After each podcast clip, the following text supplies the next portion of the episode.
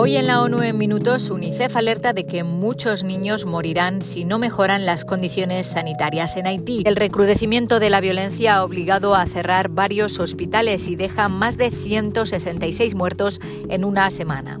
Y les hablamos de un informe que alerta sobre los efectos del cambio climático para las embarazadas y los bebés y también del viaje de Antonio Guterres a Chile. Un saludo de Beatriz Barral. UNICEF alerta de que en Gaza puede haber un trágico aumento del número de niños muertos si no mejoran las condiciones sanitarias.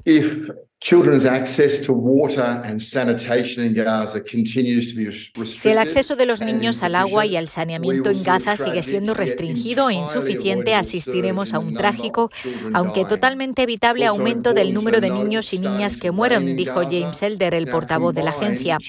Las lluvias de los últimos días exponen a los niños a una grave amenaza de un brote masivo de enfermedades que sería letal. Elder dijo que es muy importante recordar que ya tenemos un promedio de poco más de un centenar de niños que mueren cada día por los bombardeos.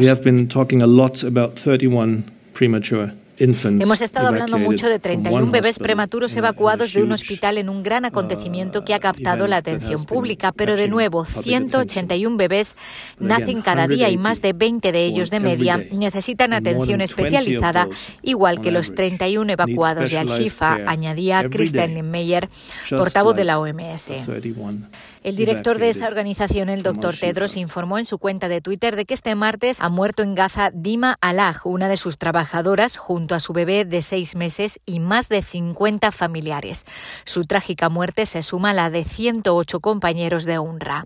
Según el último recuento del Ministerio de Salud de Gaza, más de 14.000 palestinos han muerto en la franja desde el 7 de octubre, entre ellos 5.480 niños. En Haití, desde el 13 de noviembre, el recrudecimiento de la violencia entre grupos armados deja al menos 166 muertos, en su mayoría civiles, además de heridos y unos mil desplazados en Cité Soleil, un municipio de la capital haitiana. El 15 de noviembre, los enfrentamientos forzaron el cierre indefinido del Hospital de Fontaine, un centro privado que prestaba servicios a las mujeres embarazadas y los bebés. Solo unas semanas antes, a finales de octubre, Saint-Demien, una maternidad de Puerto Príncipe, también cerró sus puertas debido a la inseguridad. Todo el personal ha sido trasladado a otras instalaciones de Puerto Príncipe, lo que ha reducido el acceso a la atención médica en Cité Soleil.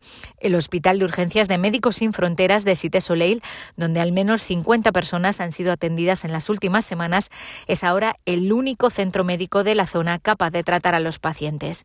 El aumento de la violencia también afectó a un orfanato, obligando a evacuar a 58 niños.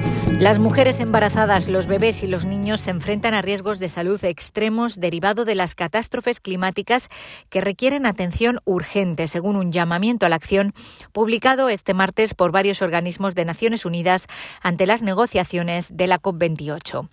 Las investigaciones muestran que los daños pueden comenzar incluso en el útero, provocando complicaciones relacionadas con el embarazo, partos prematuros, bajo peso al nacer y mortalidad. Para los niños, las consecuencias pueden durar toda la vida, afectando el desarrollo de sus cuerpos y sus cerebros a medida que crecen. Según el documento, los efectos climáticos en la salud materna e infantil se han descuidado, no se han notificado y se han subestimado. Muy pocos planes de respuesta al cambio climático de los países mencionan siquiera la salud o infantil.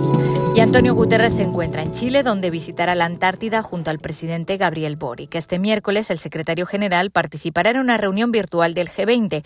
El jueves visitará la Antártida para ver de primera mano los efectos del cambio climático. El secretario general llevará sus experiencias en la Antártida a la COP28, que se celebrará en Dubái la próxima semana, donde pedirá que se tomen medidas a la altura de la magnitud de la crisis a la que nos enfrentamos. Hasta aquí las noticias más destacadas de las Naciones Unidas.